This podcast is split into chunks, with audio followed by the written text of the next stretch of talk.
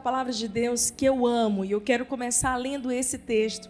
E nós vamos mergulhar profundo na palavra de Deus, porque eu tenho certeza que essa é uma noite de ativação profética para vivermos algo novo de Deus. Amém?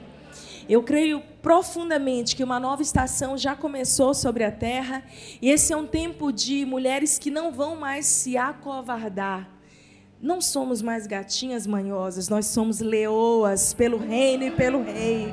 Amém? E Deus está fazendo coisas novas em toda a terra. Isso começa dentro de nós, dentro das nossas casas, das nossas famílias. Eu quero começar lendo esse texto de Isaías 43 com você, a partir do 18, 18 e 19. A palavra diz: Não fiquem lembrando das coisas passadas, nem pensando nas coisas antigas.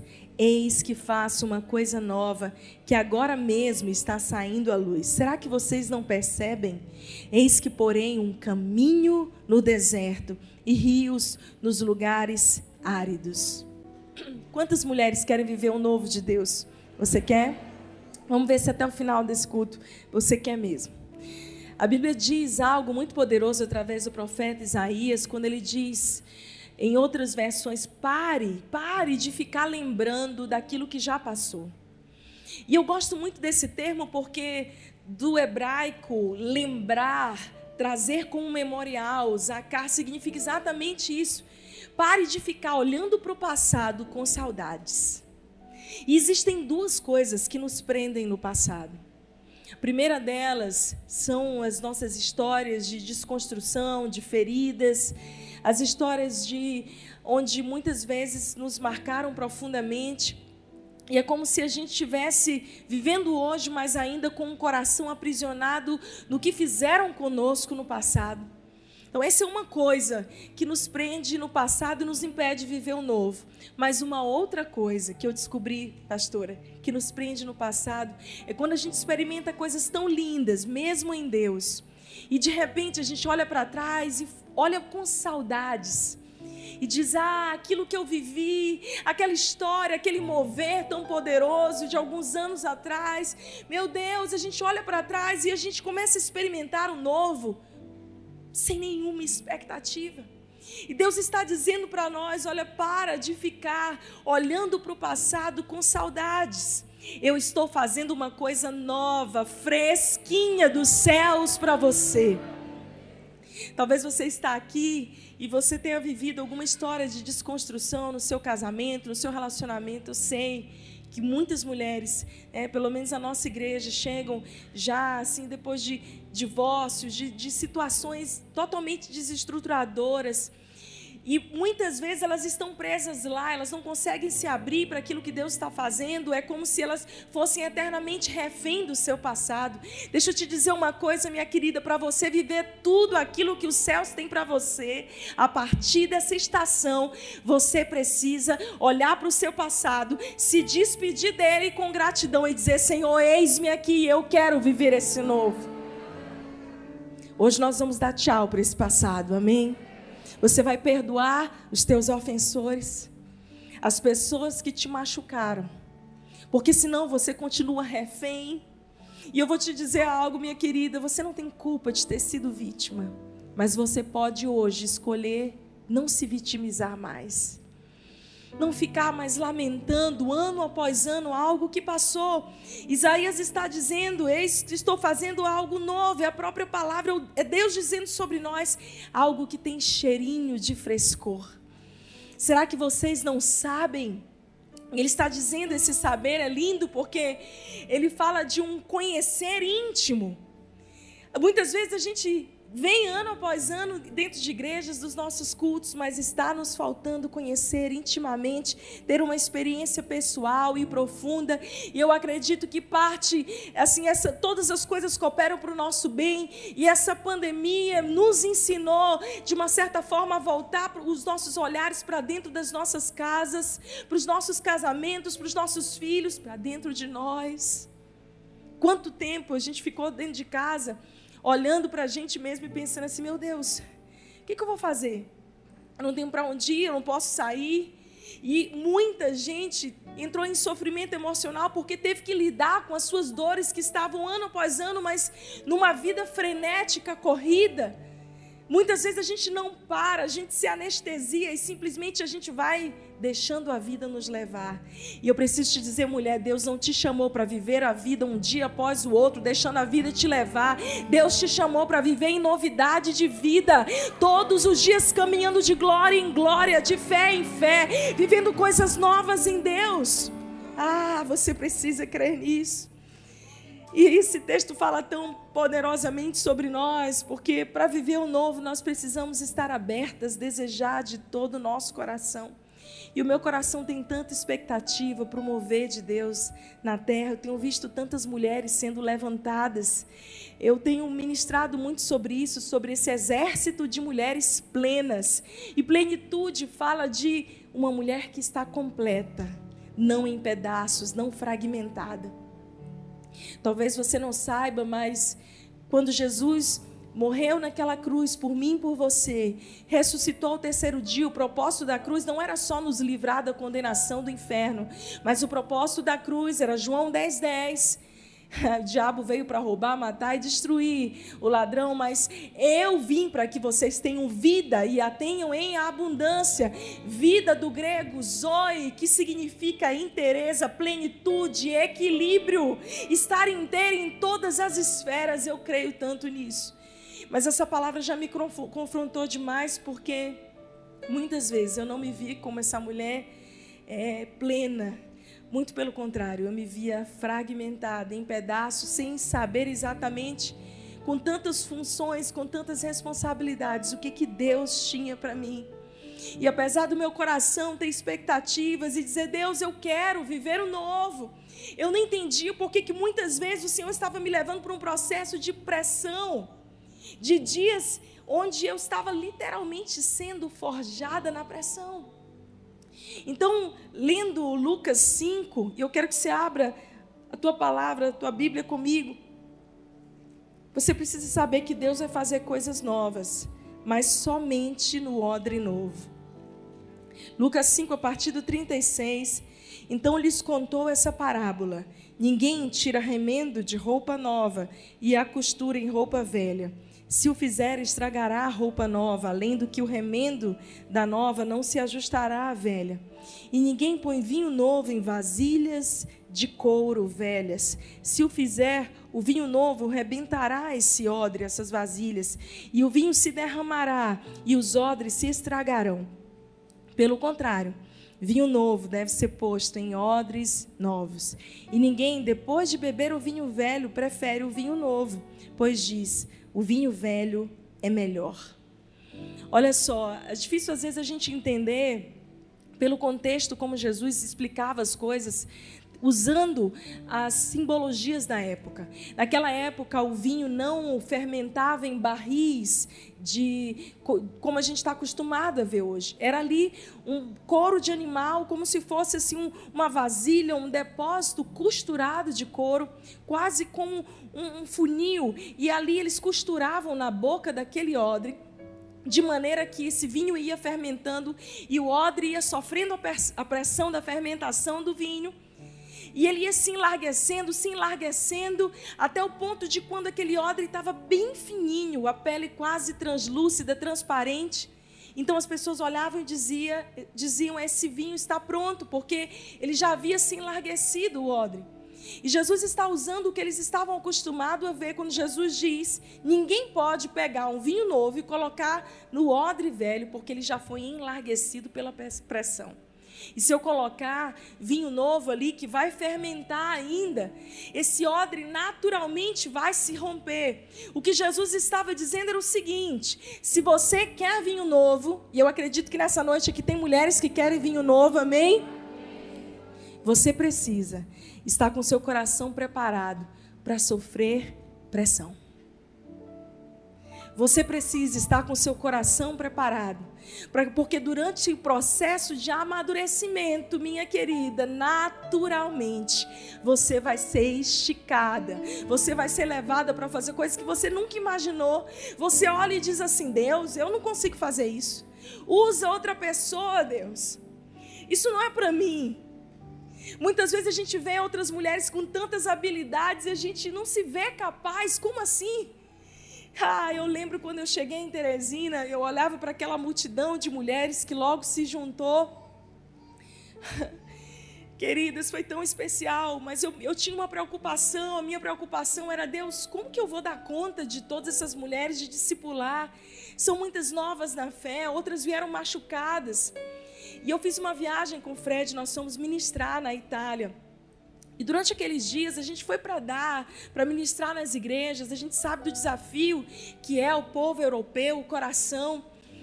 E um dos cultos que nós estávamos ministrando, nós ficamos até tarde orando pelas pessoas. E tinha uma fila esperando pela gente orar. E no meio dessa fila chegou uma adolescente perto de mim.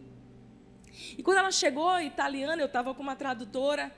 Eu falei assim: sim, pois não, você quer que eu ore por você? Ela falou: não, pastora, eu quero te dar uma palavra. Eu, uma menina, uma adolescente, devia ter uns 16 anos. Eu olhei para ela e falei assim: ok, Amém. Mas, sinceramente, eu não estava com muita expectativa. E ela disse para mim: Você tem duas caixas, Deus te deu duas caixas de joias preciosas. Em uma caixa, as joias estão totalmente lapidadas, elas são lindas. Mas a outra caixa de joias, existem muitas joias preciosas, mas elas ainda não estão, as pedras não estão lapidadas. E Deus manda te dizer que a estratégia para que essas joias sejam lapidadas, é você pegar a caixinha das joias que já estão lapidadas e misturar com as outras joias que ainda estão brutas. E à medida que você misturar as joias lapidadas, as pedras lapidadas com as outras, uma vai lapidando a outra, uma vai promovendo a outra. E Deus me falou, querida, que nesse exército de mulheres que Ele está levantando, são mulheres que levantarão mulheres, são mulheres improváveis que discipularão outras, são mulheres que estenderão a mão, não mais com inveja, com competição, mas uma promovendo a outra, uma construindo uma plataforma segura para que a outra possa estar. Ah, Chegou o tempo de nós sermos livres de todo esse peso. Jesus diz: Olha, para que você receba esse algo novo, abre o teu coração, porque essa pressão, muitas vezes se forjar, de ser esticada, quando você tem que dar passos e você diz assim: Deus, eu não sei. Alguém já foi desafiada por Deus a fazer algo que você não sabia? Você fala assim: Eu não sou boa nisso. Eu orava e eu dizia para Deus, eu queria lembrar Ele. Na verdade, eu achava que Ele não lembrava, então eu orava e eu dizia, Senhor, eu queria te lembrar que eu não sou boa nisso, que eu não sei fazer aquilo. E eu tentava lembrar a Deus, de vez em quando eu lembrava de uma das minhas amigas de ministério, eu dizia, Senhor, olha como ela é tão especial, usa ela eu podia falar isso para ela, ela podia. Sabe aquela coisa? Eu recebo muita mensagem no meu Instagram assim, pastora, você podia fazer aquilo. Eu falo, eu não. Se Deus falou contigo, é tu que tem que fazer. A gente tem a mania de transferir para outra pessoa porque a gente acha que a gente não vai dar conta, que não é para nós. A gente não se sente capaz. Jesus está dizendo: calma, quem te chamou fui eu, sou eu que vou te forjar. Apenas esteja disposta e diga: Eis-me aqui, Senhor. Eu quero ser forjado, eu quero receber a pressão desse vinho novo. Eu quero, Senhor. E é lindo porque nesse texto Jesus diz algo que eu não entendi durante muito tempo que eu li. Ele diz: Ninguém, para encerrar, ele termina dizendo isso. De depois de beber o vinho velho, prefere o novo, porque diz: o vinho velho é melhor, em outras versões, excelente. E essa palavra excelente do grego, chesto, significa, presta atenção, o vinho velho é mais fácil de manusear. O vinho velho eu já estou acostumado. A Bíblia está dizendo o seguinte: Deus está nos propondo algo novo e a gente está dizendo, Senhor, deixa como tá, porque desse jeito, mesmo com as distorções, mesmo com a coisa não indo muito bem, pelo menos eu já sei lidar. Eu não vou nem pedir para você levantar a mão de quantas vezes você diz, Senhor, o vinho velho é excelente, deixa assim mesmo. Eu prefiro como tá. Foi o que nós vivemos pastoreando já há vários anos. E de repente, quando estava tudo mais ou menos arrumado, nossa vida estabilizada. Deus nos deu a missão de começar novamente numa nova cidade com um povo que a gente não conhecia. Eu disse para Deus muitas vezes: o vinho velho é excelente. Tem seus probleminhas, Senhor, mas eu já sei lidar com ele. Eu, eu, é verdade, eu orei pedindo vinho novo, mas pensando bem, eu não estou querendo, não, eu não estou querendo sofrer pressão de novo, não. Me deixa desse jeito, porque eu já sei lidar. Eu já estou acostumada, mas deixa eu te dizer uma coisa: nós estamos numa época muito especial sobre a terra, onde nós estamos vivendo literalmente né, um novo começo. Deus está nos dando uma chance de sermos mulheres ainda mais profundas nele, na palavra, e de sermos usadas para sarar a vida de pessoas, de tantas pessoas que estão adoecidas lá fora. Ah, por favor, não queira o vinho velho. Deseje esse algo novo de Deus de todo o teu coração. A gente às vezes quer se agarrar a fórmulas antigas, a maneiras antigas, essa é a nossa tentação, é olhar para aquilo que um dia foi bom, que a gente tem experiência e dizer, ah, Senhor, eu até queria algo novo, mas deixa eu continuar do jeito que está, porque eu não estou disposta a passar pelos processos novamente. Ah, querida, Todas as vezes que você está nas mãos do oleiro, ele te molda, ele não quer te destruir, ele está te aperfeiçoando para o louvor da glória dele. Ele está te levantando como vaso de honra para ele. Ah, isso é tão especial. Você quer esse algo novo ainda? Quantas querem? Levanta a mão para eu ver. Fica de mão levantada. Então se prepare para ser esticada, pressionada e levada a fazer coisas que você nunca imaginou que seria capaz, mas que pelo poder do Espírito você fará. Aleluia! Você fará, é isso que Deus tem para nós. Isso é muito especial. Eu tenho digo, Deus, eu não quero passar os meus anos, a minha vida sem deixar um legado, sem deixar uma marca, mais do que construir o ministério pessoal, tudo passa, o nosso nome passa.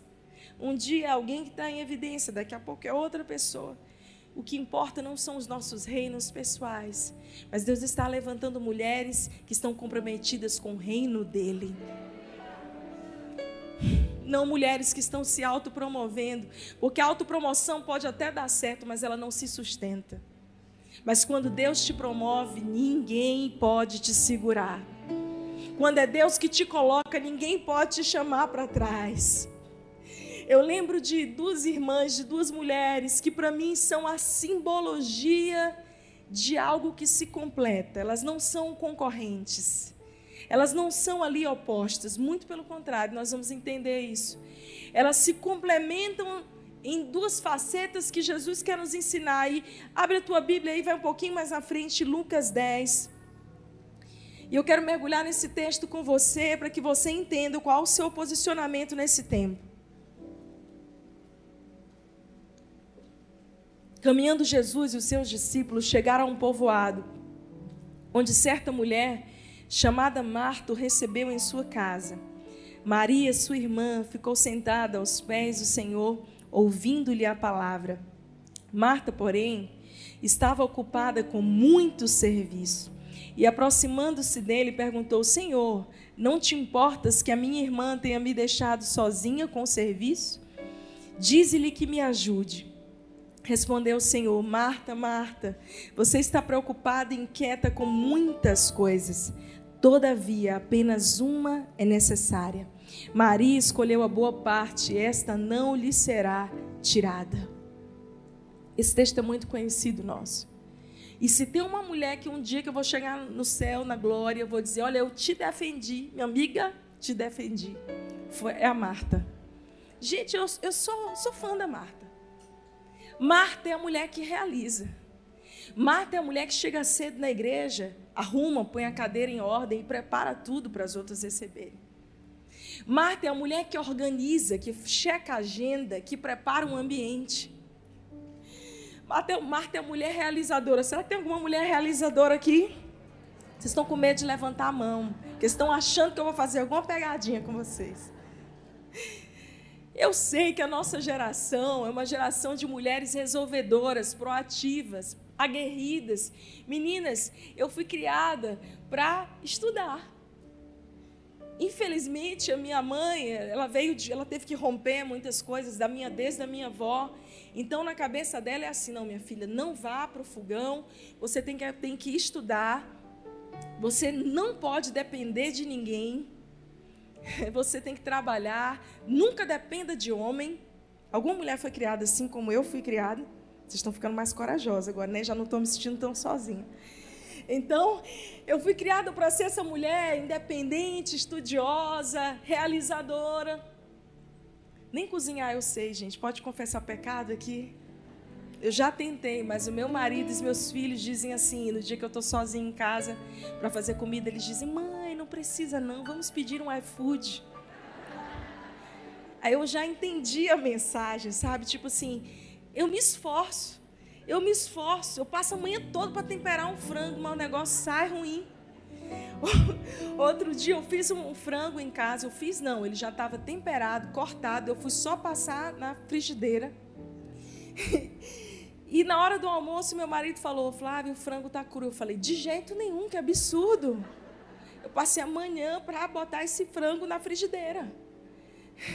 A minha filha, mãe, está cru mesmo. E aí o meu filho, que é meu defensor, eu falei, Samuel vai dizer. Ele olhou assim, tipo, mãe, não me pergunta isso.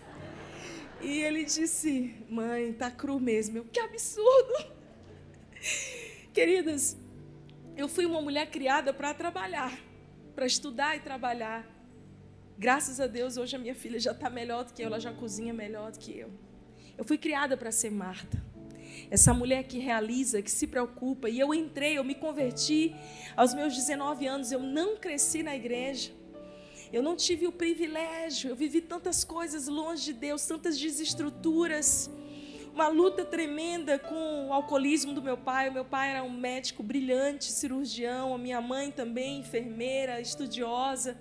Mas a minha família foi literalmente desestruturada por conta do vício um cara tão inteligente, intelectual, se deixou dominar por uma falta de inteligência emocional e a falta de Deus. Eu nunca tive princípio da palavra de Deus, eu ia para a igreja sozinha. Deus me atraía, eu lembro de eu criança, de eu dizer, mãe, eu quero fazer primeira comunhão, mãe, eu quero ir para a igreja, eu amava ajudar, eu já era uma martinha. Eu chegava na igreja cedo e dizia, padre, o senhor quer ajuda? Daí o padre me elegeu para ser uma, não podia ser coroinha, mas eu era das meninas que ajudavam, sozinha. Quando eu vinha a Jesus, eu vim desse jeito, eu já ministrava louvor, eu já era líder, logo eu, eu comecei a, a, a coisa romper. E eu quero poder, poder te falar um pouquinho de como foi esse processo na minha vida, porque não foi fácil. E veja que o problema de Marta não foi realizar as coisas. Não há nenhum problema em você ser uma mulher realizadora. Isso é bom. O problema de Marta foi que ela se ocupou de tantas coisas, ela se inquietou, ela se preocupou com tantas coisas que ela esqueceu a melhor parte. E Deus precisou me ensinar a ser Maria, ter o coração de Maria. Eu que era assim tão oferecida para Deus. Logo que eu conheci meu marido, Fred já viajava para ministrar, ele já tinha gravado o primeiro CD e eu também já ministrava louvor. E meu pai faleceu um ano antes de eu me formar. E quando eu me formei, eu peguei literalmente o meu diploma, eu me tranquei no meu quarto, eu já tinha horas de lugar secreto, eu fui reconstruída no meu lugar secreto, eu fui liberta no meu lugar secreto, Deus me curou ali no meu quarto. E eu falei: Deus, ó, tá aqui o meu diploma, e aí eu posso servir ao Senhor em tempo integral? Eu posso ministrar, ser ministra em tempo integral? Achava isso o máximo. E Deus falou comigo: Não, Flávia, você vai ficar e você vai trabalhar. Eu tenho um propósito com você dentro da medicina. E não foi fácil. Na época eu não dei glória a Deus, irmã. Porque eu queria estar no ministério. Eu achava que ministério era isso aqui. Eu achava que ministério era isso aqui. E Deus me ensinou ao longo de quase 10 anos de pressão e de esticar que sacerdócio, que ministério é onde eu estou. Onde Ele planta você, onde Ele nos planta, mulher, seja na sua casa, no seu trabalho. Ei, você é ministra em tempo integral. Ei, Marta, realize suas coisas, mas não esqueça que você tem um coração de Maria. Marta simboliza o serviço, tão útil, precioso. Maria simboliza a adoração, a conexão com os céus, uma mulher alinhada que está aos pés de Jesus, construindo a sua história. Qual dessas duas você tem negligenciado? E aí eu experimentei esse processo de ficar mais nos hospitais, trabalhando. Não foi fácil, já contei esse testemunho outras vezes. Eu não vou me deter tanto nele. Depois você pode assistir no meu canal do YouTube. Eu conto um pouco dessa história. Não foi fácil para mim, porque eu lembro que eu dizia: Deus, eu quero te servir. Eu quero viver esse algo novo, eu quero esse romper, mas trabalhar, cuidar de meninos, meus filhos foram nascendo, crescendo, eu me sentia perdida. E o meu marido tão cheio de dons, talentos. E eu dizia, Deus, por que isso pode fazer na vida dele, isso não faz na minha vida? E eu comecei cada vez mais de aquela mulher muito para frente a me colocar do lado e a gostar de estar do lado e depois de gostar de estar atrás. Eu achei esse lugar seguro, eu comecei a amar esse lugar escondido de secreto. E eu lembro que em 2011 eu fui para Moçambique, para a África, ministrar alguns dias e foi um, uma experiência tão incrível. Eu fui com a Stacy Campbell, que é uma, uma pastora, uma profetisa que eu respeito muito, a convite dela. Não deu certo para Fred ir. E chegando lá em Moçambique, nessa época eu estava bem assim, vai Fred, vai Fred, empurrando os outros. Será que tem alguma mulher que está empurrando a outra? Vai, não, eu não. Eu já não achava mais que eu era capaz. A minha voz foi diminuindo, aquela mulher tão segura foi se escondendo, enclausurando. E eu comecei a não quero mais. Quer saber de uma coisa? Nem ministério eu quero mais. E eu lembro que nós fomos para a África, eu achei que a gente ia fazer assim, ação social, e eu ia ministrar para as pessoas, e logo que a gente chegou, eu tive o privilégio de ser recebida pela Heidi Baker. Quantas conhecem a Heidi, a missionária Heidi, Mama Aida? Gente, a Heidi é considerada pela revista People como a nova Madre Teresa de Calcutá, uma mulher que tem revolucionado o mundo. Só em Moçambique são mais de mil igrejas plantadas através da vida daquela mulher. A Heidi sentou comigo e ela disse: Flávia, você é pastor? E eu disse: Sim. Então você vai pregar aqui. E foi fazendo a minha agenda. Flávio, você é médico? Eu falei, sim, então você vai pregar aqui. Me disseram que você dá aula também, eu sim, na época eu dava aula em três faculdades de medicina. Você vai dar aula bem aqui para os, os pastores que nós estamos formando. Flávio, você ministra louvor? Eu falei, sim. Ela disse, pois você vai ministrar louvor aqui. Gente, minha agenda ficava cheia de seis da manhã até onze horas da noite. E um dia exausta, eu deitei naquele, numa esteirinha, debaixo de um céu estrelado da África. E Deus falou comigo, filha, você está vendo? Porque na época eu não entendia como que tudo isso se conectava. Eu achava que ministério era isso. Eu não entendia como todas as partes múltiplas da minha história podiam fazer parte de um plano muito maior de Deus. Eu via aquelas mulheres pastoras no ministério e eu admirava, mas eu não me encaixava naquele formato, porque eu era uma mulher que trabalhava. Quantas mulheres aqui trabalham fora? Eu era uma mulher que trabalhava, eu era uma mulher que tinha profissão, que tinha filho, que tinha tantas coisas. Meu Deus, como que eu vou dar conta? E Deus falou comigo, tá vendo? De manhã você deu aula, você ministrou louvor, você fez isso. E Deus falou assim, filha, você é filha.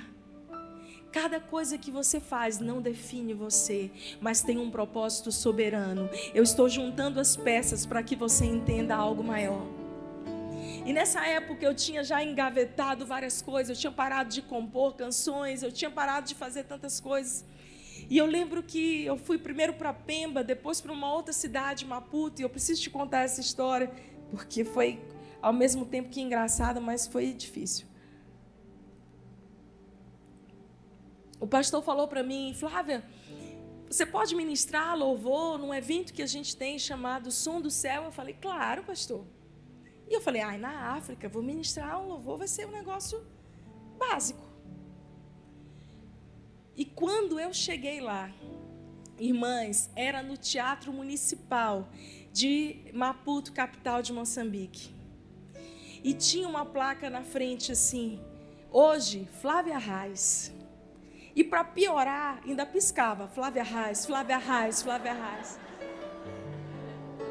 Gente, eu fui para o banheiro, porque banheiro é lugar de oração, vocês sabem disso. Toda mulher que é mãe, cadê as mães? Sabem que banheiro é lugar de oração. Vou aproveitar e te dar essa dica. Tá irritada, estressada com o marido, fala assim: amor, vou pro banheiro. Não bate na porta. Fica lá, te ajoelha, ora, ora em línguas, bota a mão na cabeça, ministra, te tranca, joga a chave fora. Só sai de lá quando você tiver mansa. Amém? Gente, eu chorei naquele banheiro. Porque eu falei assim: Deus, cadê o meu marido? Podia estar tá aqui agora o bonito, não quis vir comigo, não pôde vir comigo. Era ele que era para estar tá ministrando. Era ele que era para estar tá à frente. Tá tão bom para mim esse lugar confortável de estar atrás. Eu prefiro ficar escondida. Aí eu já estava com uma linguagem espiritual. Sabe qual era a minha linguagem espiritual? Jesus, eu agora amo ser Maria. Eu prefiro ficar aos teus pés tão crente essa menina. Ah, Senhor, eu amo o lugar secreto. Agora essa era a minha história.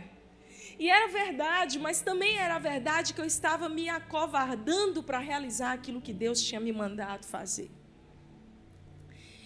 E aí, gente, eu orei e Deus falou assim comigo: você vai. Literalmente eu senti assim: vem cá, irmã, vem cá, você que deu, vem cá. Você tem cara de ser assim, uma mulher valente, né? corajosa. Vira aqui de costas para mim. Eu estava lá chorando, meu Deus. Não, ai, Jesus. E eu literalmente senti, sabe, uma mão doce do Espírito Santo dizendo assim para mim: vai. Obrigada, uma salva de palmas para ela, menina. Eu vou te dizer uma coisa. Talvez você está precisando desse empurrãozinho. Dá uma cutucada aí na tua irmã do lado. Lá no, no Nordeste a gente fala cutucada. Vai, minha irmã. Coragem. Dá um empurrão nela de coragem. Eu de Marta, agora estava Maria com um discurso espiritual. Gente, eu ministrei louvor nesse dia, tinha uma banda me esperando, era um negócio assim, só graça. Tantas pessoas entregaram Jesus naquele dia. E a Stacy me deu uma palavra. Ela disse: Flávia, você tem sido fiel atrás e ao lado. Mas chegou a hora de você também estar à frente. Eu tenho coisas específicas para você. Deixa eu te dizer uma coisa. Quantas são casadas aqui? Você é uma só com seu marido, amém? Mas você ainda continua sendo um ser singular, único diante de Deus. Ei, Existem dons que Deus colocou sobre você, não foi sobre ele. Existem talentos que Deus colocou sobre você para que vocês dois possam ser uma bomba no reino espiritual. Nós somamos. A matemática do céu é linda porque um mais um é um no casamento. Mas continuam sendo dois, com características, singularidades que somam para um propósito maior. Gente, eu voltei dessa África diferente. Você sabe quando tem assim um, um você prende um leão e esse leão tá ali preso na jaula e de repente alguém abre a jaula e sai aquele leão. Eu, eu me sentia literalmente Deus dizendo: chegou a tua hora. E Deus dizendo para mim: acabou todo tempo de covardia, todo tempo de omissão, todo tempo de timidez doentia todo o tempo que você tentou se esconder, se colocar debaixo. Ah, minha querida, existem coisas que Deus está esperando você se posicionar. Eu estava quinta-feira em Teresina e nós convocamos um discipulado de mulheres e vieram quase 500 mulheres, discipulado para estudar a Bíblia. Mas antes de ministrar a elas, eu fiquei atrás, porque ainda me é estranho algumas coisas. E eu atrás da cortina, eu falei, Jesus, onde é que estava esse tanto de mulher? Eu não conhecia ninguém. Você sabe que o Espírito Santo me respondeu? Elas estavam esperando você se posicionar. Olha para tua irmã, me ajuda a pregar para ela e diz assim: existem pessoas que estão esperando que você se posicione. Existem pessoas que estão esperando pelo seu sim, minha querida. Ah, isso é demais. Você sabe o que, significa virtuosa? Cadê as mulheres virtuosas aí? Do hebraico, hebraico Shahil. E Shahil significa aquela que carrega em si a força de um exército. Gostou? Foi o papai que falou sobre nós. Ah, queridos, mulher usa hemisfério cerebral mais esquerdo. É aquela que tem a habilidade de conciliar múltiplas funções. Você já viu aquelas que são casadas? Seu marido chega em casa e você fala, vai na padaria, amor, mas não esquece o café e a manteiga. O que, que ele esquece? Pensei que era só lá em casa. Ainda mais se ele estiver focado em uma coisa só.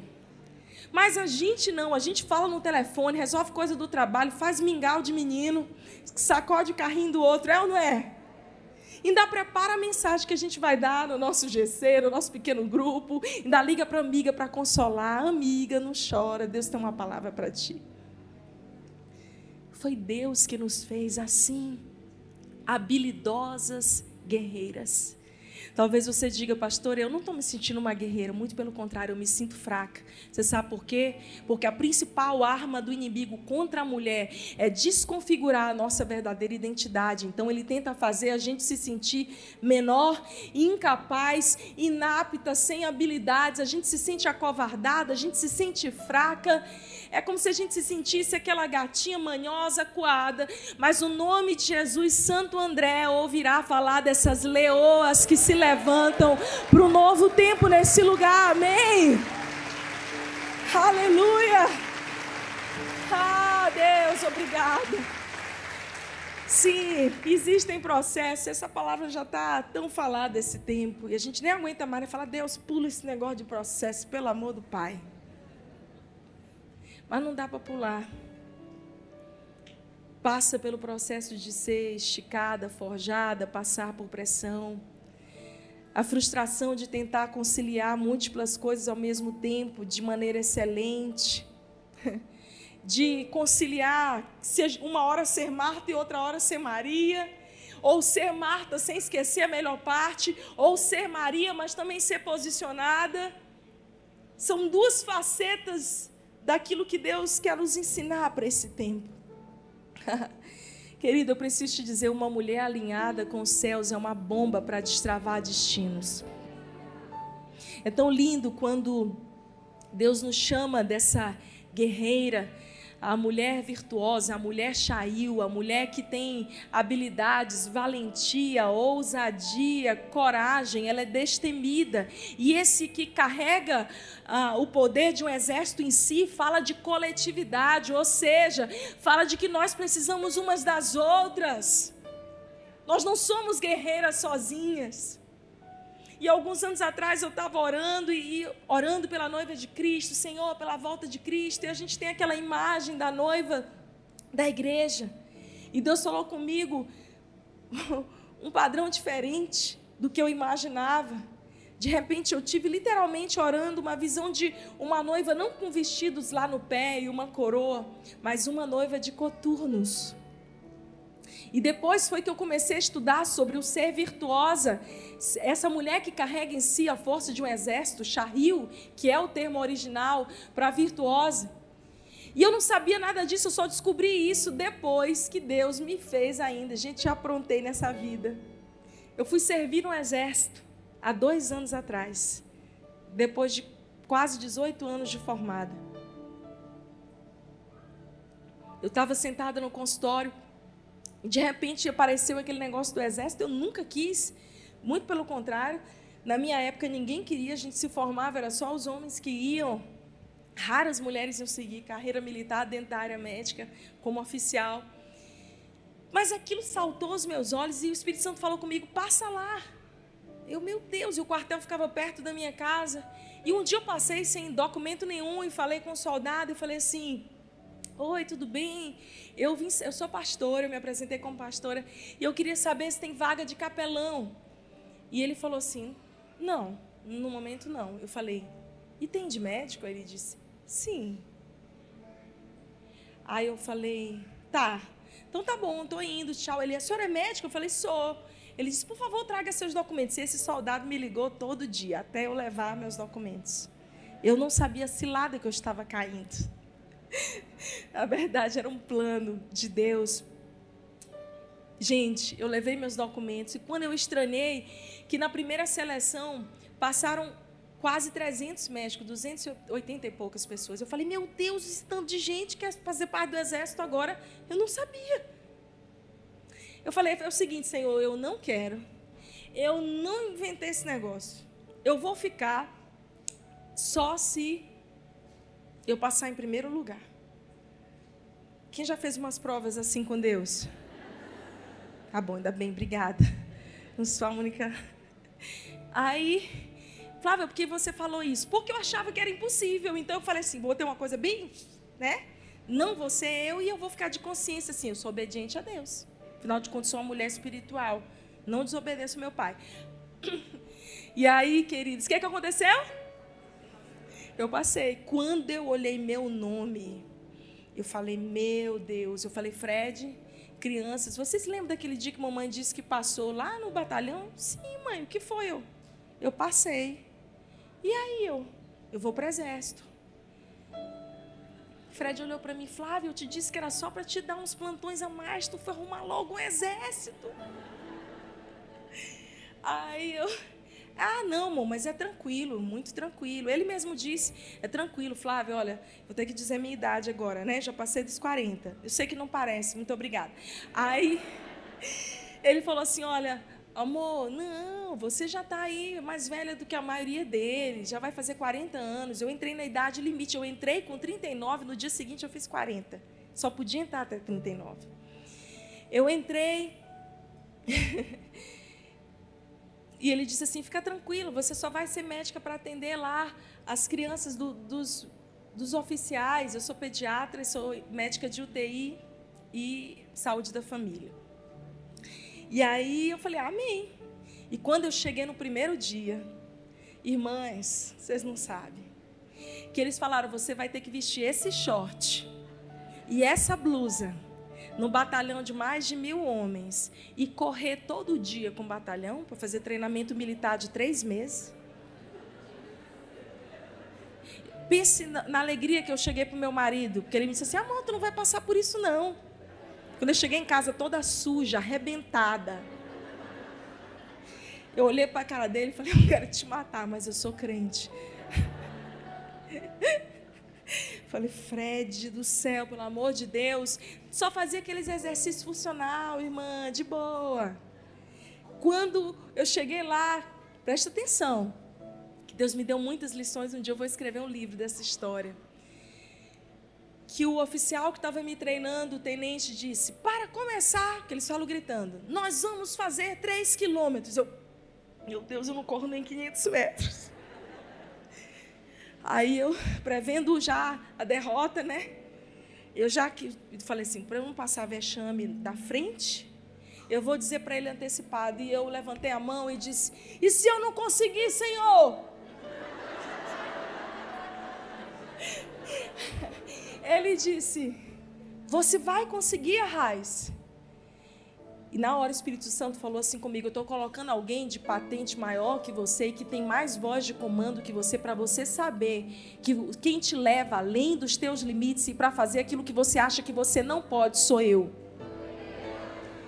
Porque se eu tivesse contratado um personal para me treinar para corrida, irmã, minha, minha conversa é boa, entendeu? Quando desse 500 metros, eu ia dizer: Olha, vamos só dar um trote e tal eu enrolar. Mas quando chegou aquele homem que ele falou, eu me lembro de eu ter corrido, eu não sei como, pela primeira vez na minha vida, três quilômetros. Eu sentei naquele cimento quente, que era onde a gente fazia exercício, tão suada, ofegante, e as lágrimas desciam. Eles não percebiam que eu fazia cara de séria, né? Mas eu estava chorando e Deus falou: Filha, você vai aprender uma lição, porque eu estou te levando para lugares que você acha que você não era capaz. Olha aqui para mim, mulher. Essa noite Deus vai te levar para lugares que você acha que você não era capaz de ir. Porque Ele é que sabe que pensamentos têm a nosso respeito, pensamentos de paz e não de mal, para nos dar um futuro e uma esperança. Você fala, eu cheguei no meu limite, Deus, no meu casamento, eu cheguei no meu limite na criação dos meus filhos. Deus, eu não quero mais ministério. Deus diz: opa, essa aí está pronta. Já morreu para si mesma, ela está pronta. Já foi esmagada essa uva, já está produzindo melhor óleo, melhor azeite. A azeitona já foi pressionada no Getsemane. Ela está na hora, ela está no ponto. É quando a gente acha que é o fim, é que Deus diz: Ei, eu só estou começando na tua vida, acorda! Queridos, foi um processo que eu poderia contar várias histórias, mas eu tive que ir para a selva três dias. E detalhe, eu era 01. Você está achando assim, pastora, que legal, parabéns. Parabéns nada. Não queira ser o 01. Eu era 01 por causa do meu tempo de formação profissional e idade. Que os mais antigos têm um número menor.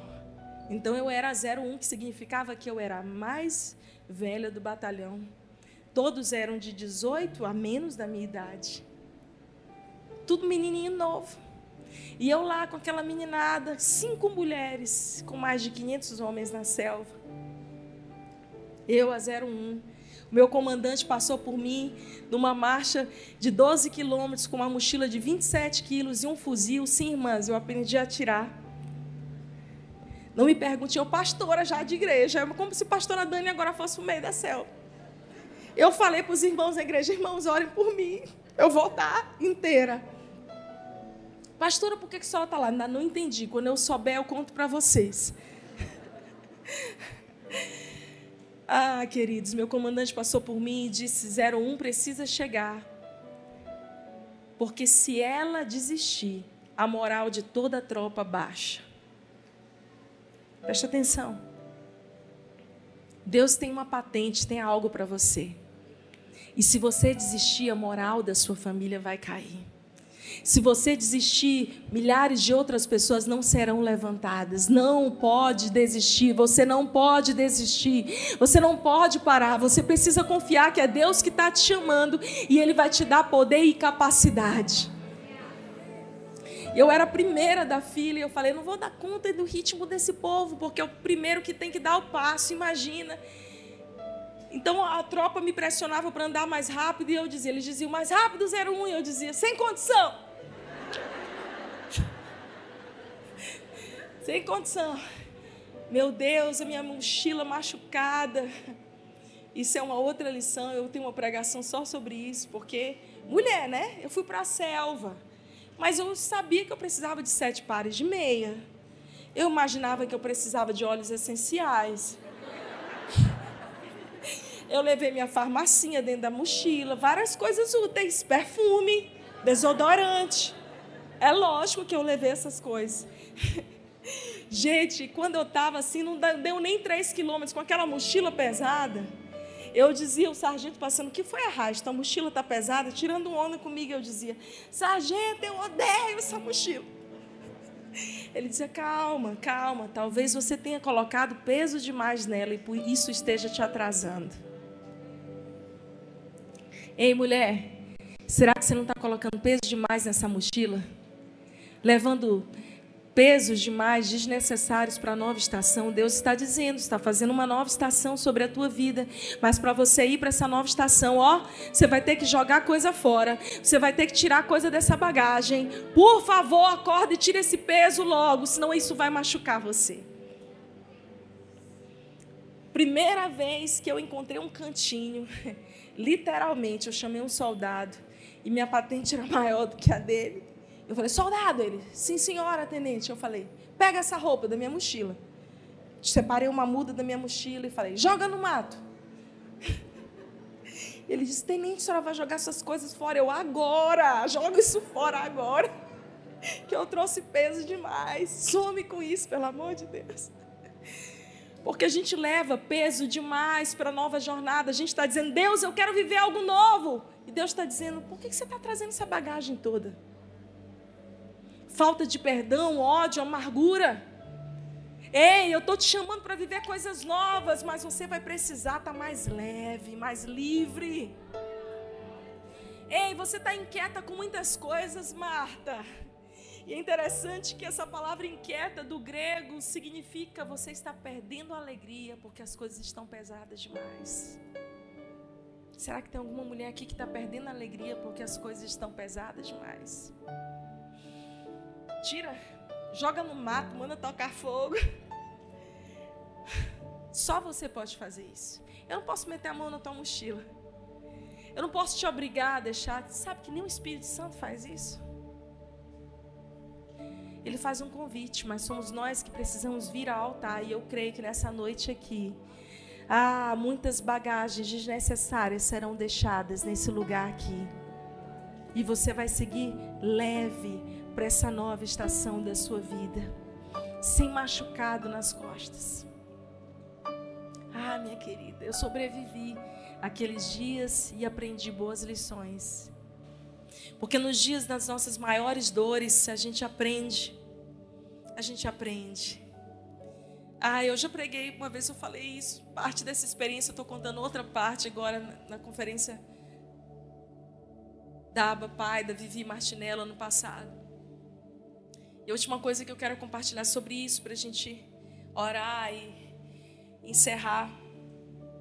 Depois de tudo isso, eu lembro de um dia que nós estávamos dentro do batalhão e a gente foi se apresentar, é a formatura, e imagina você ficar duas horas parado daquele jeito, de frente do seu comandante. E eu vi o tenente na minha frente, ele usava óculos, uma abelha entrando no óculos dele, perturbando, e eu, meu Deus, eu agoniada aqui. Mas eu via que aquele homem estava imóvel, ele só fazia assim com o olho. E depois eu falei para ele, falei, como é que você aguentou? Fosse eu, já tinha dado um grito, mulher, né? eu tinha me movido, como é que você aguentou aquele, aquele, aquele bicho te incomodando, aquela dor? E ele disse assim: Arraiz, eu estava diante do meu comandante, eu não podia sair do meu posto. Ah, minha querida, nós estamos diante do nosso general que é Cristo. Nós não podemos deixar de nos posicionar. As aflições vêm, às vezes dói. A vontade que a gente tem de desistir. A gente diz para ele: Senhor, o Senhor sabe que eu não sou capaz, que eu não tenho todas as habilidades para isso. O Senhor conhece o meu passado. O Senhor sabe o que eu fiz no verão passado. Senhor, o Senhor sabe. O Senhor sabe que eu não cresci dentro da igreja, tudo bonitinho, de quantas desconstruções da minha história eu precisei ser refeita. O Senhor sabe que a minha história não é a mais bonita. Mas diante do meu comandante, eu escolho não sair da minha posição. Eu sei que o Senhor abre caminho no meio do deserto. Eu sei o que o Senhor faz sobrenatural e eu quero que você se coloque de pé e leia esse texto comigo, que está em Isaías 60, 1, 3 e 5. Cadê as mulheres, Chail? Aí as mulheres virtuosas, dá um brado ao Senhor. Glória a Deus. Aquelas que carregam em si a força de um exército. Isaías 60, 1, 3 e 5. Levante-se, resplandeça, porque já vem a sua luz e a glória do Senhor está raiando sobre você. Pois eis que as trevas cobrem a terra, a escuridão envolve os povos, mas sobre você aparece resplandecente o Senhor, e a sua glória já está brilhando sobre você. Ao ver isso, você ficará radiante de alegria, o seu coração baterá forte e se dilatará de júbilo. Levanta e resplandece, mulher. Já está na hora. Já está na hora. Você sabe o que é lindo desse texto? Eu sou a mulher das palavras do original. Meu pai me fazia ler dicionário quando era criança. Levante-se. Do hebraico, queen, significa exatamente o que eu vou te dizer. Guarda isso no teu coração para sempre. Resista bravamente. Permaneça. Seja provada e aprovada até que você seja reconstruída e estabelecida como um testemunho transformado e então possa entrar em cena. Deus está dizendo sobre nós: está na hora de você resistir bravamente, de você permanecer em meio às adversidades. Vai chegar a hora que você vai entrar em cena. Vai chegar a hora do grande romper de Deus na sua vida e esse dia começa hoje, agora, porque você vai se livrar das bagagens desnecessárias. Amém.